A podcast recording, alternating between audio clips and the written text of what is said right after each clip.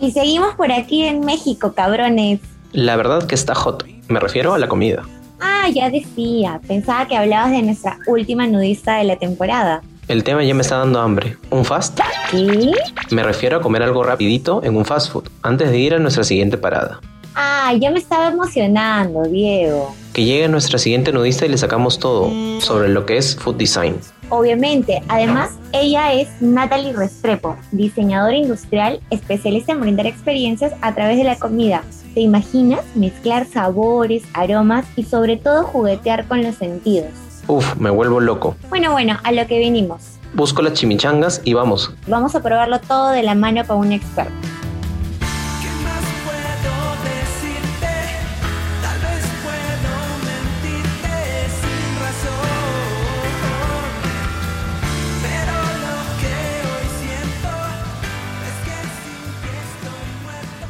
Hola nudistas, el día de hoy tenemos un inmenso antojo de conversar sobre el food design, disciplina que viene seduciendo y estimulando los sentidos de muchos. En este último episodio de temporada nos acompaña una cautivadora nudista, quien será nuestra guía por este viaje de placer por el food design. Bienvenida Natalia, ¿cómo estás? Hola Diego, hola Lu, hola a todo el equipo de Desnudando UX. Eh, muy bien, muchísimas gracias, feliz de estar acá. Hola Natalia, ¿cómo estás? Y bueno, me gustaría empezar un poco la entrevista. Estaba leyendo por ahí, curioseando un poquito, que estudiaste diseño industrial en Colombia y luego hiciste una maestría en Francia sobre nuevos hábitos de alimentos. No sé si podrías compartirnos un poco cómo fue esta experiencia. Sí, claro. Eh, sí, o sea, como dices yo, mi base de educación fue diseño industrial. Un poquito como durante la carrera me empecé a meter con muchos proyectos que tenían que ver con alimentación y con diseño, o sea, desde vajillas, empaques, temas de restaurantes. Yo particularmente no tenía un gusto. Mucha gente llega al food design como porque le apasiona la cocina y vienen de familias así como donde la comida y la gastronomía ha sido muy importante. En mi caso no era eso, o sea, mi familia pues no es como que la cocina sea algo muy importante, digo, mi abuela sí tenía como estos almuerzos donde todos nos reuníamos, pero no venía por ahí. O sea, sí me gusta cocinar, pero no era mi gran pasión. Entonces, como que entendiendo un poquito lo que me interesó de, de explorar el mundo de la comida era más como esta súper complejidad del mundo de la comida, ¿no? Como que tenías que entender muchas variables, tenía una relación con un montón de cosas, entonces creo que fue un poquito más como por ahí, como la parte antropológica de la alimentación lo que me llevó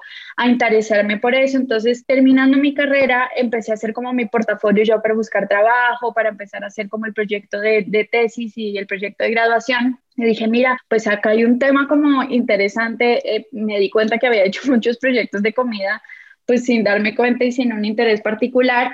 Y mi proyecto de grado yo lo empecé trabajando en interacciones en las ciudades a través del diseño, no sé, era como un, un, poco, un tema un poco conceptual y de repente me di cuenta que la comida podía ser ese vínculo para generar diferentes interacciones, ¿no? En temas de mercados, en temas de restaurantes, en temas como de espacios públicos que de repente la gente empezaba a interactuar con gente que desconocía, con gente fuera de su círculo social o que de pronto eran como realidades que nunca jamás se hubieran podido juntar si no era a través de la comida. Entonces ahí como que empecé a descubrir más el mundo desde una parte más teórica y no solamente desde un placer o una, no sé, un, algo que, que tenía por ahí como escondido. Y empecé pues a conocer el mundo del food design, en mi proyecto, o sea, pues haciendo como todo el documento de, de investigación.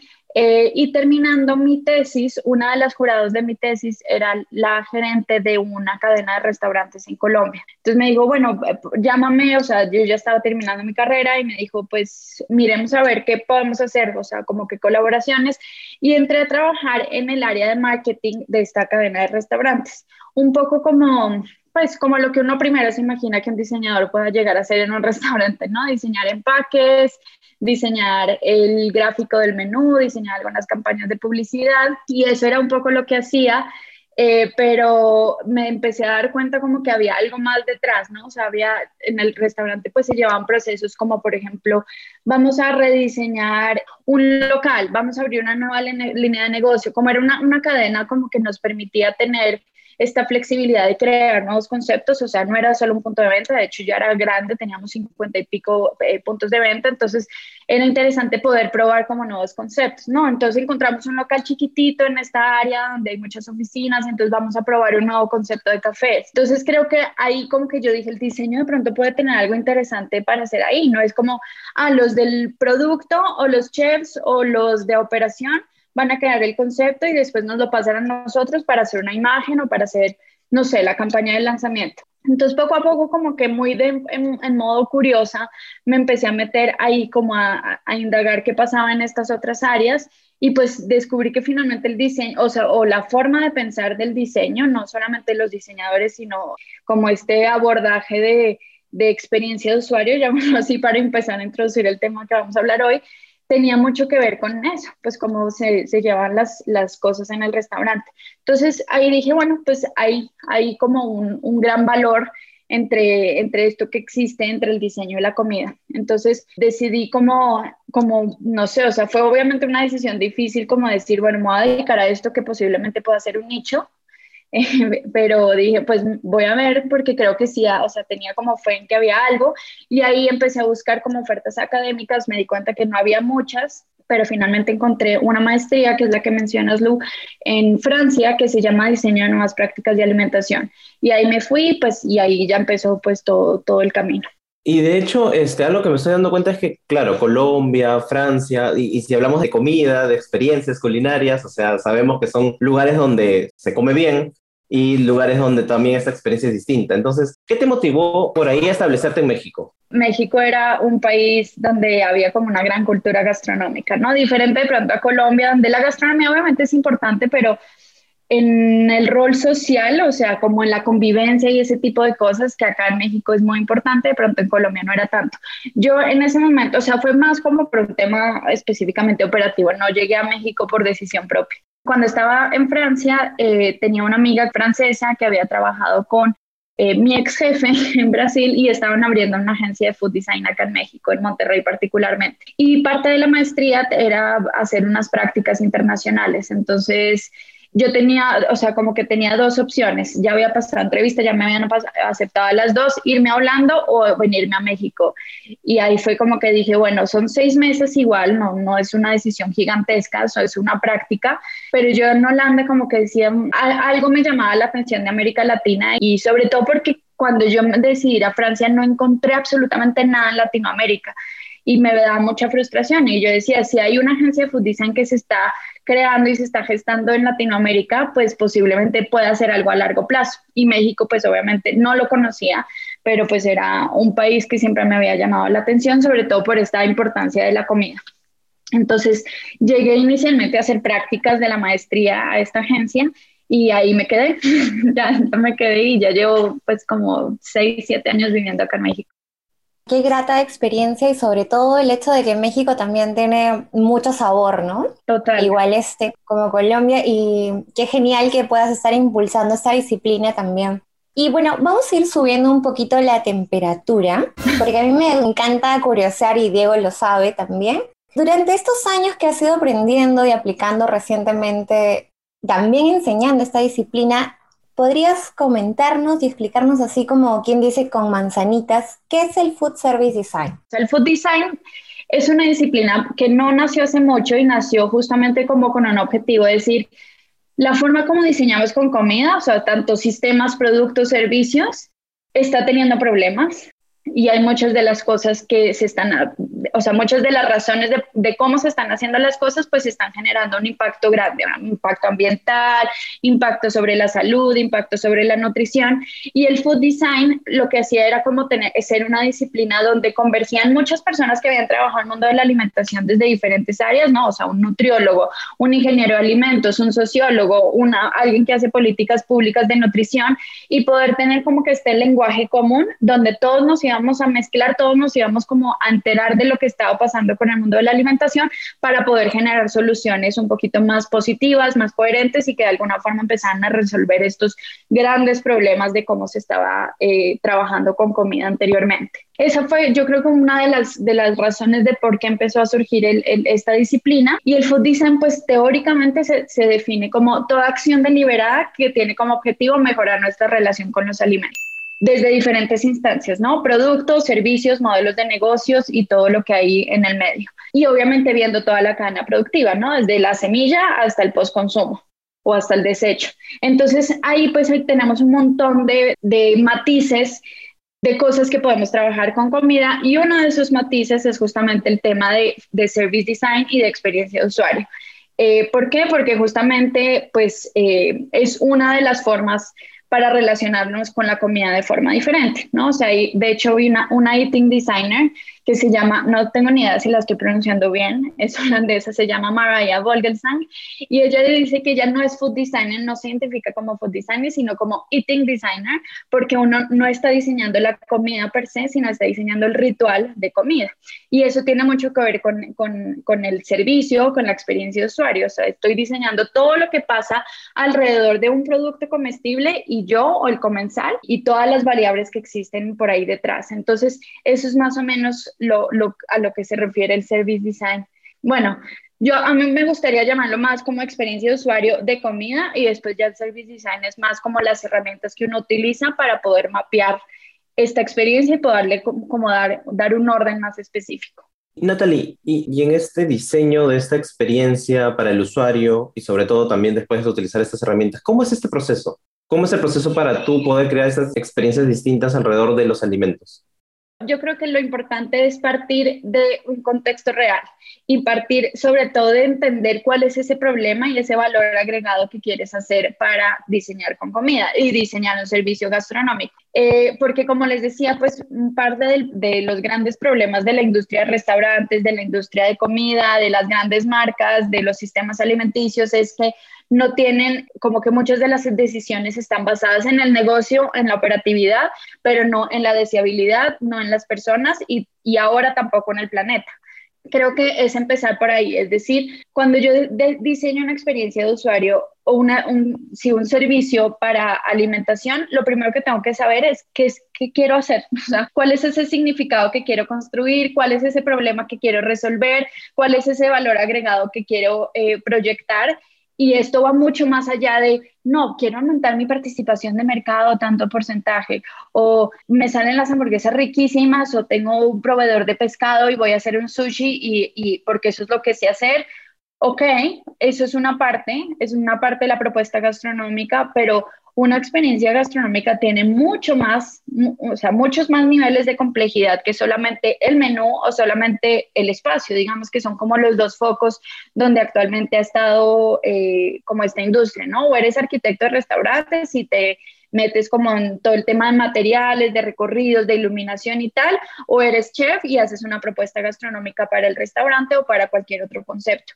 Pero ahorita empezamos a ver que hay muchísimas otras capas que tenemos que tener en cuenta, ¿no? O sea, cuál es la ocasión de consumo, eh, con quién voy a ir, qué estoy solucionando, no sé, o sea, yo puedo pensar en la comida que sea una comida que me ayude a hacer la vida más fácil, entonces no tengo tiempo para cocinar o estoy en otra parte, pues es esa cosita que me ayuda, ¿no? Que me echa la mano un poquito.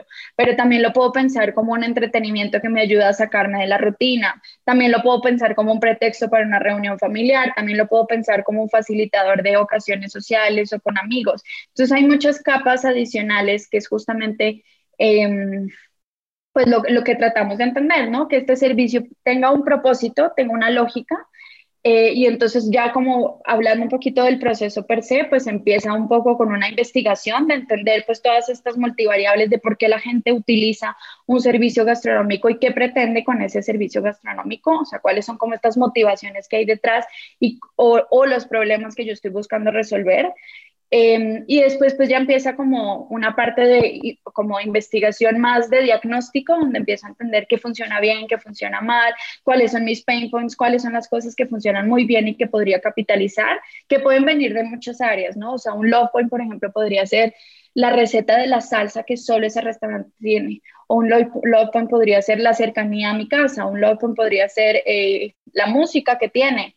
Entonces hay muchas cosas más allá de la propuesta gastronómica, o sea, del, menú per se. Y una vez entendiendo esas cosas, como que qué es lo que está pasando en el servicio y cómo una persona se relaciona en un periodo de tiempo con este servicio gastronómico, pues ya empezamos a mapear, ok, eh, cuáles son las capas de valor que yo necesito crear para resolver esta experiencia. Que estas capas pueden ser, bueno, voy a empezar a listar cuáles son los requerimientos en términos de espacio, cuáles son los requerimientos en términos de empaques, y entonces voy a hacer como un concepto más orientado a delivery, cuáles son los requerimientos en temas de menú, ¿no? Entonces, si yo sé por mi investigación que los martes y los jueves tengo un gran flujo de familias porque hay una escuela al lado y entonces siempre van después de la escuela porque los niños tienen clases de baile, no sé qué, y entonces eh, analicé que hay como un mercado y de repente no tengo un menú para niños o no tengo bebidas para la tarde o mi, mi cocina no funciona a esas horas porque tengo hora de comida, hora de cena y a las 4 o 5 de la tarde no tengo nada abierto, entonces pues eh, ahí entendí que necesito un requerimiento de menú, necesito crear una carta de niños, necesito crear una carta de cócteles, si es que el, flujo es más social. Entonces ahí ya vas listando un poquito como los requerimientos eh, de cosas que necesitas para lograr esa experiencia que diseñaste. Me encanta y sobre todo el hecho de que el tema de la cocina o, o, la comida en sí es todo un ritual para muchas personas, ¿no? Donde implicas desde sonidos, espacio, los sabores que se van combinando y sobre todo también las personas con las que compartes, ¿no? Porque comer creo que en familia también tiene un toque especial, comer entre amigos o comer en una cena romántica también. Y un poco yendo a ese lado, te cuento, Natalie, que una vez yo vi un menú en un restaurante que estaban utilizando gamificación. Elegir cada pieza del plato como un rompecabezas y finalmente terminaba armando una frase hot. Yo creo que acá los chicos ya la han ido probando, por eso están ansiosos por una respuesta. De todas maneras. Ya ves. Entonces, me gustaría saber qué opinas de utilizar otras metodologías para generar estas experiencias gastronómicas deliciosas. Sí, total, o sea, creo que es bien interesante eso porque de alguna forma como que empezado, hemos empezado a institucionalizar la forma como, como uno vive en restaurante, ¿no? O sea, sabes que tienes un host, después te pasan a la mesa, después pides de alguna forma, primero pides las bebidas, después en función a eso pides la comida o al revés, como que hay unas instituciones muy particulares que hay algunas veces que no funcionan, o sea, eh, ¿Qué pasa si, por ejemplo, tu restaurante es chiquitito, pero se volvió súper hypeado por alguna razón y tienes filas y filas de personas? No las vas a tener esperando por siempre a, la intemperie, a la luz, no sé, bajo el sol o lo que sea. Entonces, puedes decir, bueno, yo ya sé qué pasa esto, yo ya sé que de alguna forma lo tengo que solucionar. ¿Qué pasa si entonces en vez de pedir el menú primero y después en función a eso uno pide eh, los vinos, que es lo que normalmente pasa, ¿no? Entonces pides la comida, dices, si vas a comer pescado, pues un vino blanco, si carne roja, pues vino rojo. Y así como que hay unas cosas muy establecidas. Entonces vas a crear primero a la entrada de tu restaurante una super experiencia de mixología y de bar, porque sabes que la gente va a estar esperando un montón porque hay muy poquitas mesas, entonces lo que haces es, bueno, voy a fortalecer un bar, o sea, voy a crear como una, una experiencia de bar al principio donde la gente se pueda sentar, vas a, a, pedirle como diferentes drinks, el mixólogo inclusive podría repensar esas, esos rituales de pedido donde no hay una carta, sino hay no sé, sabores, dime tú qué sabores y olores te gustan y a partir de ahí vamos mirando a ver qué, qué, qué mezclas podemos hacer y después pides tu comida en función a tu bebida. Si, por ejemplo, te estás tomando un trago fresco, como con sabores muy aromáticos, de pronto tiene, no sé, albahaca y mezcal y no sé qué estoy diciendo, cualquier cosa, pues de pronto el mesero entonces ya no te recomienda como, ah, mira, para esto podría ser, este es el maridaje, sino que el maridaje se haría en función a la bebida. ¿no? Entonces creo que o sea, lo primero no es como explorar por explorar y ser creativos porque sí, sino pues como porque podrías empezar a resolver ciertas cosas de manera creativa. Entonces, porque muchas veces esas experiencias como raritas se vuelven muy gimmickis, ¿no? Se vuelven como que, no sé, se vuelven un Disney, como están chéveres una vez, pero ya después si quieres ir a ese restaurante, como que otra vez te metan como con este rollo de pide tu carta en función a tus emociones, tu, perdón, en tu menú, como que, ok, sí, pero ¿por qué? siento que tiene que haber una lógica detrás y justamente el pensarlo desde el diseño es lo que nos da como esta estructura de decir, ok, vamos a resolver ciertas cosas o vamos a agregar valor porque nos dimos cuenta de algo particular y lo podemos resolver de forma muy creativa, pero no, no explorar por explorar, que es muchas veces lo que pasa como en estos restaurantes temáticos o en estas cosas que muchas veces se vuelven gimmicks y pierden valor muy rápidamente. Me encanta porque me hace recordar mucho cuando nosotros estudiábamos sobre el service design y hablaba sobre el front stage y el back stage. Siempre poníamos el ejemplo de la cocina y las bambalinas del anterior, sí. qué hace el mozo y cómo es esa experiencia en el restaurante. Y yo creo que la mayoría tiene esta pregunta en la cabeza, pero no te la hacen. Creo que son un poquito tímidos este, para hacértela, pero a ver, ¿qué aconsejas a cualquier diseñador de experiencias para generar un orgasmo? ¿Sí?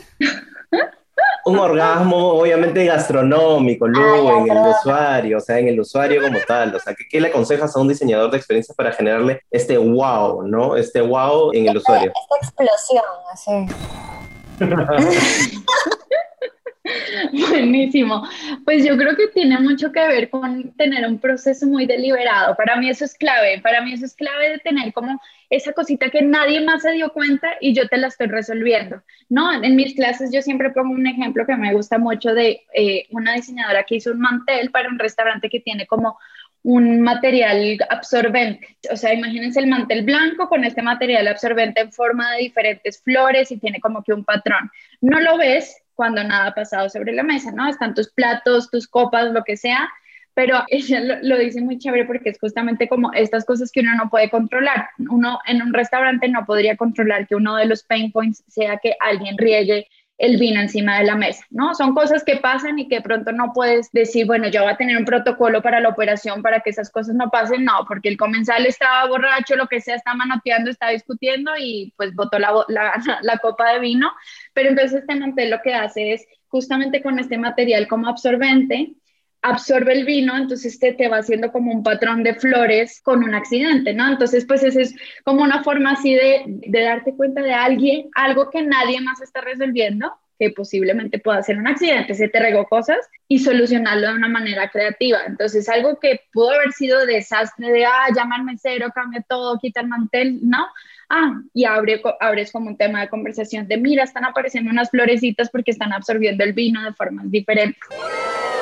Entonces, yo creo que por ahí podría ser tratarle de darle vueltas y vueltas y vueltas y vueltas a cómo solucionar un pain point de forma creativa. Y es retarse a uno mismo mil veces, ¿no? O sea, es tu primera idea nunca va a ser la mejor. tu primera idea es la que tienes pensada desde hace muchos años y la tienes de cajón y, y, y, la botas porque pues la tienes que botar en un proceso de ideación, pero es retarte como 20 mil veces a ver cuál sería como esa mejor opción para resolver las cosas. Y yo creo que otro tip podría ser justamente, y es, y es algo que yo trabajo mucho como en las clases de service design o con los clientes también, es poder tener como una paleta de, mm, no sé cómo decirlo, como una paleta de inputs eh, multisensoriales para resolver ciertas cosas, ¿no? Por ejemplo, si yo sé que, mm, no se pasó mucho con el tema de pandemia y, y, y el... Y, y el, la transición que tuvieron que hacer muchos restaurantes que tenían sus, sus espacios físicos a delivery, cuando decían, bueno, no sé, imaginémonos un restaurante de barbecue tejano, ¿no? Que acá en México pues hay muchos, yo viví muchos años en Monterrey, pues también era, Monterrey está en el norte, entonces muy tejana la, la cosa, y imaginémonos un restaurante de barbecue tejano que tiene que cambiar toda su experiencia de un espacio físico que es al aire libre, que tienes el asador, que tienes el olor al, al humo, que tienes la música country, que vas en domingo, ves niños jugando, como que todo es todo un tema de estoy en un rancho tejano. ¿Qué pasa cuando lo tienes que transmitir en delivery? Pues no es como que vayas a mandar tu cajita con las costillitas y el mac and cheese solo, pues porque perdiste un montón de cosas de tu identidad de marca.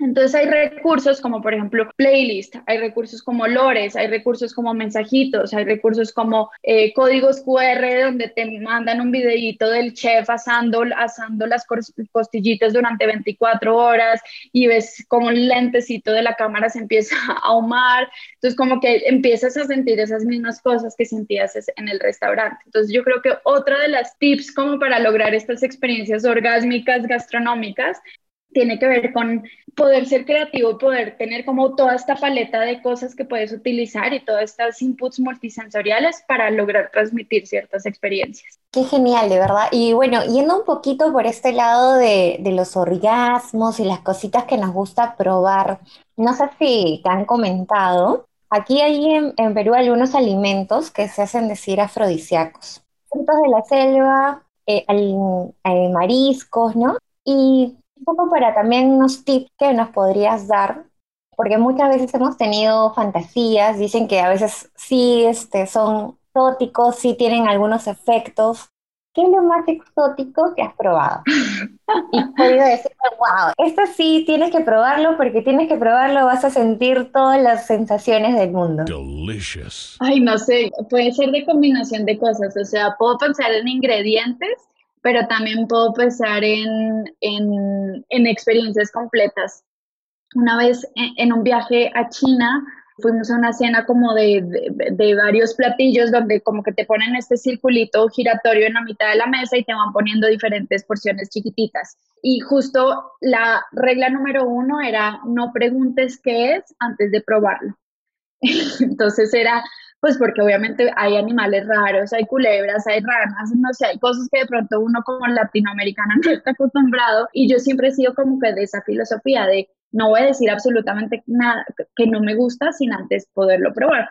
Pues ahí ni me acuerdo qué eran, pero eran sabores, texturas muy raras y creo que era toda esta combinación de que te, te van poniendo platitos y platitos y platitos y, y, como regla no podías preguntar qué era, o sea, te lo tenías que comer sí a fuerzas.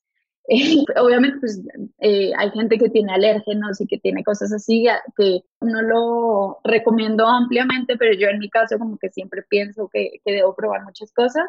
Entonces temas de insectos, por ejemplo, eh, ese tipo de cosas ha sido como exótico. En Latinoamérica, pues me imagino que hay muchas frutas raras. Siempre que voy a Colombia, siento que descubro nuevas frutas.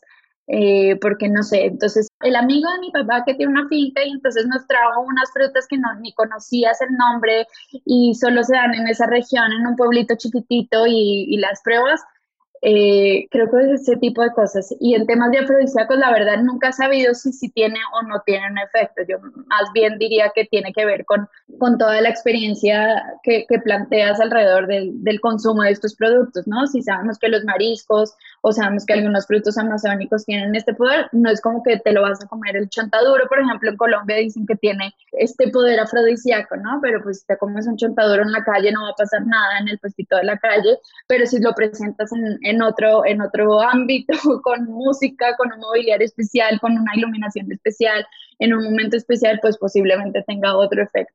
Pero yo creo que tiene que ver mucho con eso.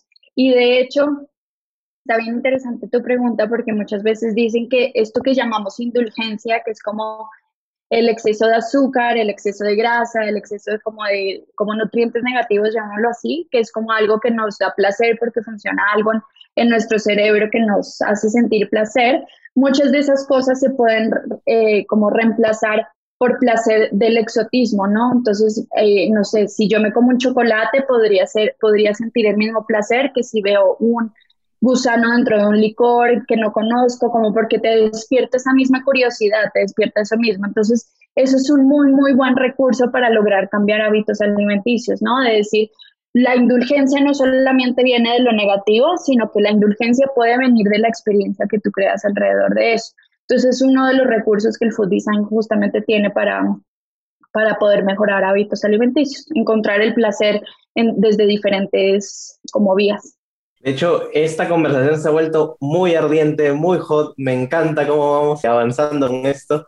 Y ahí yo te tengo una preguntita, Natalie. ¿Qué sugieres a la hora de diseñar ese tipo de experiencias? A ver, ¿lento y amoroso o rápido y loco o una combinación de estilos, por así decirlo? Creo que antes hubiera dicho lento y amoroso, Ahora creo que la industria necesita más rápido y furioso.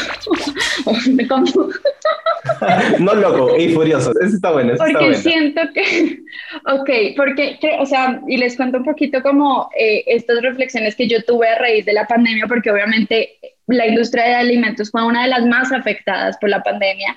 ¿Y por qué? Porque una de mis conclusiones o reflexiones fue justamente los sistemas eran muy estáticos y muy inflexibles. Eh, les costaba mucho, mucho trabajo sacar nuevas líneas de negocio, tener como esta mentalidad de prototipado, de metodologías flexibles. Eran como muy, muy, muy cuidado en todos sus procesos, ¿no? O sea, para sacar un restaurante, pues tenías que invertirle cosas, tenías que invertir dinero, invertir tiempo, contratar a un chef, hacer pruebas de productos, crear una marca, varios meses de construcción de un local. Entonces, eso era como un proceso, ¿cómo fue que le dijiste? Lento y amoroso, ¿no? muy cuidado. Y ahorita con la pandemia creo que cambió mucho esa mentalidad y empezamos los restauranteros, marcas de comida, empezaron a, a prototipar y hacerlo como de forma muy flexible, muy ágil, utilizando estas metodologías puras de startups, ¿no? Y el caso más, más visible es justamente el boom de las cocinas ocultas, que las cocinas ocultas no necesitas invertir en una cocina, no necesitas invertir en local, no necesitas invertir en una marca muy creada, básicamente puedes crear un loguito rápido, meterte a alguna de las plataformas de distribución, o sea, Uber, Rappi, la que sea, y desde tu cocina inclusive puedes decir yo solo funciono de jueves a domingo porque los otros días trabajo y ya tienes un concepto que puedes ir probando. Eh, si no funciona en un mes, dos meses, no importa, no le invertiste nada, vas a cambiar de menú, vas a probar una nueva combinación, vas a probar, vas a crear un nuevo contexto, o sea, y inclusive cocinas que tenían como sus cocinas estáticas porque tenían su restaurante, desde sus cocinas dijeron, vamos a crear nuevos conceptos. Entonces, en un restaurante de comida asiática, de repente salió una marca de pokés, una marca de sushis, una marca de sushi low cost, una marca de sushi super high end, y todo sale desde la misma cocina. Pero entonces te permite como tener esta mentalidad como de, de flexibilidad y de agilidad. Entonces creo que eso fue algo muy bueno y creo que ahorita podemos permitirnos no tener estos procesos lentos, amorosos y cuidados, sino como que romper muchos tabús y lanzarnos un poquito a mirar qué funciona, qué no funciona a través de estos modelos emergentes, como podrían ser pop-ups, como podrían ser cocinas ocultas, como podrían ser restaurantes virtuales y pues varios otros conceptos que han estado naciendo por ahí. Y de hecho, las cocinas ocultas son un- una forma de decirles que están trabajando con un MVP, ¿no es cierto? O sea, con MVP, con un piloto, Tal cual. y vamos a probar, a ver qué sale. Exacto. Sí, tal cual, están sacando MVPs en un mes o menos inclusive. Crear un concepto en restaurante era mínimo seis meses o más. Creo que eso ha hecho pues que, que sea un poco más rápido y furioso. Y yo he estado averiguando un poquito porque de hecho también quiero hacer algunos cambios personales, eh, sobre todo con el tema de los desperdicios, que no son desperdicios de alimentos, sino darle una, una vida un poco más larga, reutilizar todo. Y no sé qué, qué nos podrías comentar al respecto de esto, porque a mí me parece súper importante. Es un tema que mucha gente desconoce y de verdad puedes aprovechar un montón desde aprender a cómo cultivar tus alimentos a también utilizarlos al máximo, ¿no? Sí, qué bueno que lo mencionas porque justamente estos días he tenido muchas conversaciones al respecto del tema de residuos, desperdicios, los mal llamados desperdicios.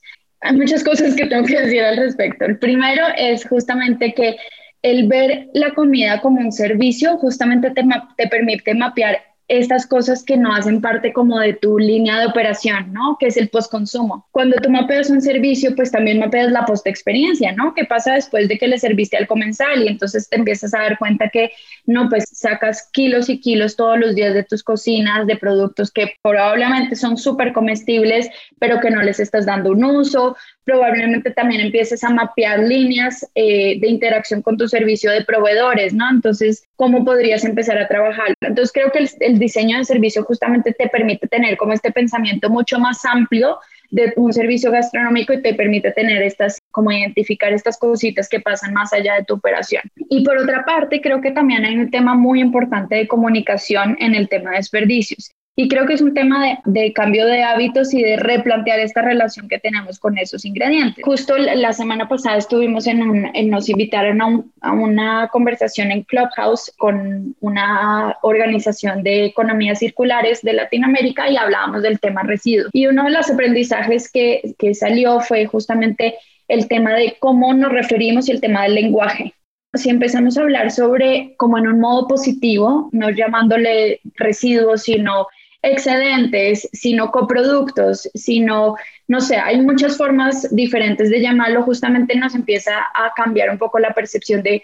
es un residuo y merece estar en la basura, ¿no? Es un coproducto que posiblemente podría tener otro uso en cocina, otro uso en compostaje, otro uso inclusive en materiales no comestibles, no sé, como por ejemplo podríamos empezar a hacer vajillas con residuos de café, ¿no? Hay un montón de proyectos que hacen, que trabajan el tema de materiales eh, orgánicos, o sea, materiales no comestibles, pero que vienen de materiales de ingredientes comestibles o podríamos decir, ¿qué pasa si empezamos a introducir nuevamente las raíces o las hojas que no se utilizan en, en, recetas, ¿no? Entonces es un trabajo como creativo bien interesante decir, pues ya no voy a dejar las raíces en, en, en el campo, porque de hecho parte, gran, como el cuarenta y pico por ciento del desperdicio en la industria de alimentos se da en la base de la cadena, es decir, se quedan los, en los campos agrícolas, no se da ni en casas de consumidores, ni en restaurantes, ni nada, sino justamente en la base. ¿Y eso por qué es? Porque dicen, pues no voy a poder vender las raíces, no voy a poder vender las hojas, no voy a poder vender estas frutas que están un poquito deformes. Entonces, las dejan ahí, empiezan a, a, a, descomponerse o las ponen en composta en la mejor de las,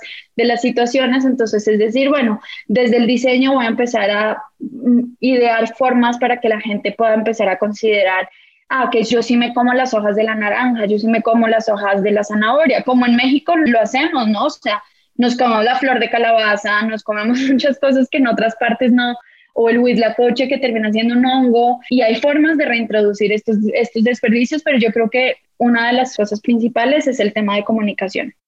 Sí, y creo que yo he visto un ejemplo, si más no me equivoco, en Europa de este tema de cómo una cadena de restaurantes manejó su excedente a través de unas refrigeradoras que los ponían afuera y creo que las personas que, bueno, lamentablemente no, no tenían con dónde consumir, o personas que no tenían, iban y podían sacar un plato y calentarlo incluso, ¿no? Para poder comerlo, porque justamente manejaban así el tema del excedente. Y me parece un, o sea, todo un ejemplo que creo que, que es al último el, el, trabajo social, ¿no? El trabajo social que va muy de la mano con este tema de, de lo, lo ecoamigable, que ya tuvimos, de hecho, en esta temporada una conversación. De pronto no le puedo encontrar uso en mi restaurante, porque, no sé, ya tiene cierta transformación, pero la pongo a disposición de otras personas. Entonces, hay muchas vías para resolver ese tipo de cosas, claro. o sea, desde hábitos y desde redistribución de recursos. Pensando un poco en esta experimentación que se hace y en este contexto de la pandemia, sobre todo, ¿no?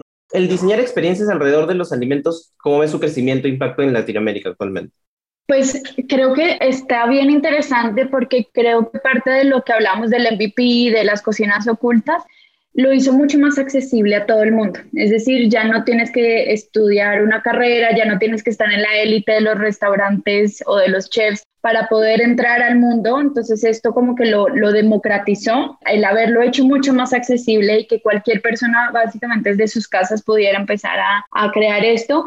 Y por otra parte, creo que también se volvió una fuente de ingreso para muchas personas, o sea, que perdieron su trabajo. Hay muchos, muchos ejemplos, por ejemplo, hay uno que a mí me encanta acá en México, que son unos chavos artistas que se llaman Cuarentena Baking, o sea, son, es, son empresas de tecnología y son food techs. Y eso que hace que sea como un espacio para meter nuevas disciplinas a hablar de este tema, ¿no? Entonces ahora hay programadores, ahora hay analistas de datos, ahora hay diseñadores, ahora hay un montón de personas que antes no hablaban del tema de comida y ahorita ya tienen como una posición para hablarlo porque se están como recreando nuevos formatos eh, y, donde hay, pues, no sé, un, un, ¿cómo se dice? Como un link entre disciplinas del mundo digital, por ejemplo, y disciplinas del mundo de la comida que ahorita pues están encontrando su, su vínculo.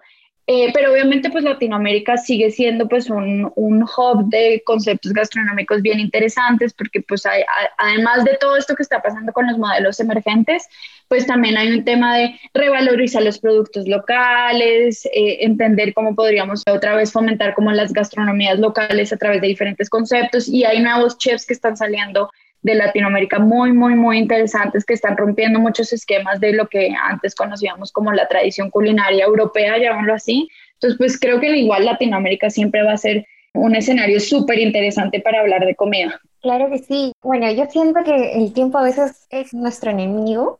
Tenemos tanto de qué hablar, pero vamos a ir un poco cerrando este episodio muy chévere. Y me gustaría saber, Natalie, ¿qué recomendaciones eh, le podríamos dar a toda nuestra audiencia para aprender esa disciplina? ¿Por dónde podemos empezar?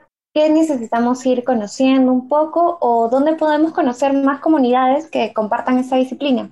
Pues yo creo que es empezar como indagando un poquito en el rol de la comida y yo empezaría, siempre es como entender un poquito el rol social y la relación humana que tenemos con la comida, leer un poquito de sociología de la alimentación, como este tema eh, cultural y de identidad que tenemos con la comida. Entonces hay libros como el dilema del omnívoro que a mí, por ejemplo, me cambió la percepción de cómo comemos. Entonces yo empezaría un poquito entendiendo el rol tan importante que tiene la, alimentación. Hay documentales, hay un documental que de hecho es del mismo autor de Michael Pollan que se llama Cooked en Netflix, que nos despierta la mente completamente de, la importancia de la comida, pero pues también hay otros recursos y cada vez hay más gente que está hablando de food design. Eh, yo, uno de los mis grandes pilares de trabajo es justamente fomentar una nueva generación de, de pensadores de comida. Eh, entonces, pues tengo varios cursos abiertos en temas de service design, en temas de experiencias gastronómicas. Ahorita pues estamos lanzando la primera especialidad de Food Design and Innovation en América Latina, que les mandaremos también la información. Eh, entonces creo que por ahí pues también puede ser como una, una, buena forma empezar a meterse a cursos que cada vez hay más, o sea, no solamente obviamente los míos, el estudio de, de Cuchara Food Design en Uruguay también tiene muchos cursos, la red latinoamericana de Food Design también está abriendo algunos seminarios, están sacando una revista hay varias personas como que identificar quiénes están hablando del mundo eh, del food design, sobre todo en contextos latinoamericanos. Y yo particularmente tengo una, una cuenta en Instagram que se llama Food Design Education, donde publico pues obviamente cursos míos, pero cursos de otras personas. Y tenemos ese mismo grupo en Facebook, o sea que ya es un grupo donde no solamente yo publico, sino todos publicamos las cosas que nos vamos encontrando. Entonces, pues el grupo de Facebook también es una buena forma como de, de estar en contacto con gente que le interesa y, y, de publicar y armarnos como una red de, de gente que está produciendo contenido alrededor de este tema. ¿Dónde te pueden encontrar? ¿Nos puedes dar, por favor, exactamente tus redes sociales? Nos contaste algunas cositas, pero ¿dónde te pueden encontrar nuestros nudistas? Claro, pues en mi Instagram, que es Natalie Restrepo B. Corta, en la página de mi estudio, que tenemos un estudio con mi socia que está en España, que se llama Crowd Food Studio, donde también eh, hacemos newsletters semanales donde hablamos de varios temas de comida, tendencias, escenarios futuros, ingredientes. Entonces ahí, eh, si se meten al, al, Instagram de Crowd Food Studio, ahí tienen el link para suscribirse al newsletter, entonces ahí también. Y, y en los dos de Food Design Education. En Instagram y en el grupo de Facebook. Ok, Natalie, muchísimas gracias. Y bueno, muchísimas gracias, nudistas, por habernos escuchado. Este ha sido el último episodio de la temporada. Y en realidad ha sido una experiencia totalmente alucinante, totalmente diferente. Para mí, particularmente por ser primera vez host de un podcast, me ha encantado, me ha fascinado, me ha alucinado. En realidad, muchas gracias a Desnudando el UX y a todas las personas con las que he podido compartir de distintas experiencias. Eh, creo que me ha alimentado de todo lo que he podido entrevistar a todas las personas y sobre todo que ha sido una bonita experiencia trabajar del lado de, de tantas personas con esas ganas de hacer comunidad, ¿no? Lu, oh, no. creo que ya nos estamos despidiendo. Oh, no. Primero, agradecer a los chicos de, de UX, que ha sido una experiencia genial, muy grata, sobre todo compartir esta primera vez con Dieguito, compartir nuestros nervios, nuestra primera vez, compartir la picantería que tenemos por ahí, ¿no? Y sobre todo me encanta, para mí ha sido una experiencia wow, porque he podido conocer diferentes disciplinas, conocer diseñadores que están yendo por muchos lados del mundo construyendo sobre nuevos conceptos y también que tengan esa disposición de compartir toda su experiencia con todos nuestros oyentes, ¿no? Ha sido realmente una experiencia muy linda, estoy muy feliz, muy triste también porque este es el último capítulo, pero esperamos encontrarnos muy pronto para seguir seduciendo a todos nuestros oyentes. Obviamente. Bueno, bueno, ya. Natalie nos prometió, por favor, que nos va a llevar a un lugar aquí en DF donde una experiencia afrodisíaca de comidita ahí que seguro nos va a dejar saciados, ¿sí o no, Natalie? Así que Seguro, seguro. ahí nos vamos, ahí nos vamos. Hasta la próxima, chicos. Gracias. ¿Es tu primera vez? Si es así, entonces te recomendamos que escuches la cuarta temporada desde el episodio número 31 y descubre cómo la UX se integra con las diferentes prácticas del diseño. Aprende de los nudistas más talentosos, sus tácticas como sus juegos de seducción para diseñar experiencias muy placenteras. Compártelo en tus redes y juntos sigamos construyendo la comunidad más picante del mundo del diseño. Con nosotros será hasta una próxima vez donde volveremos a desnudar el diseño en todos sus aspectos.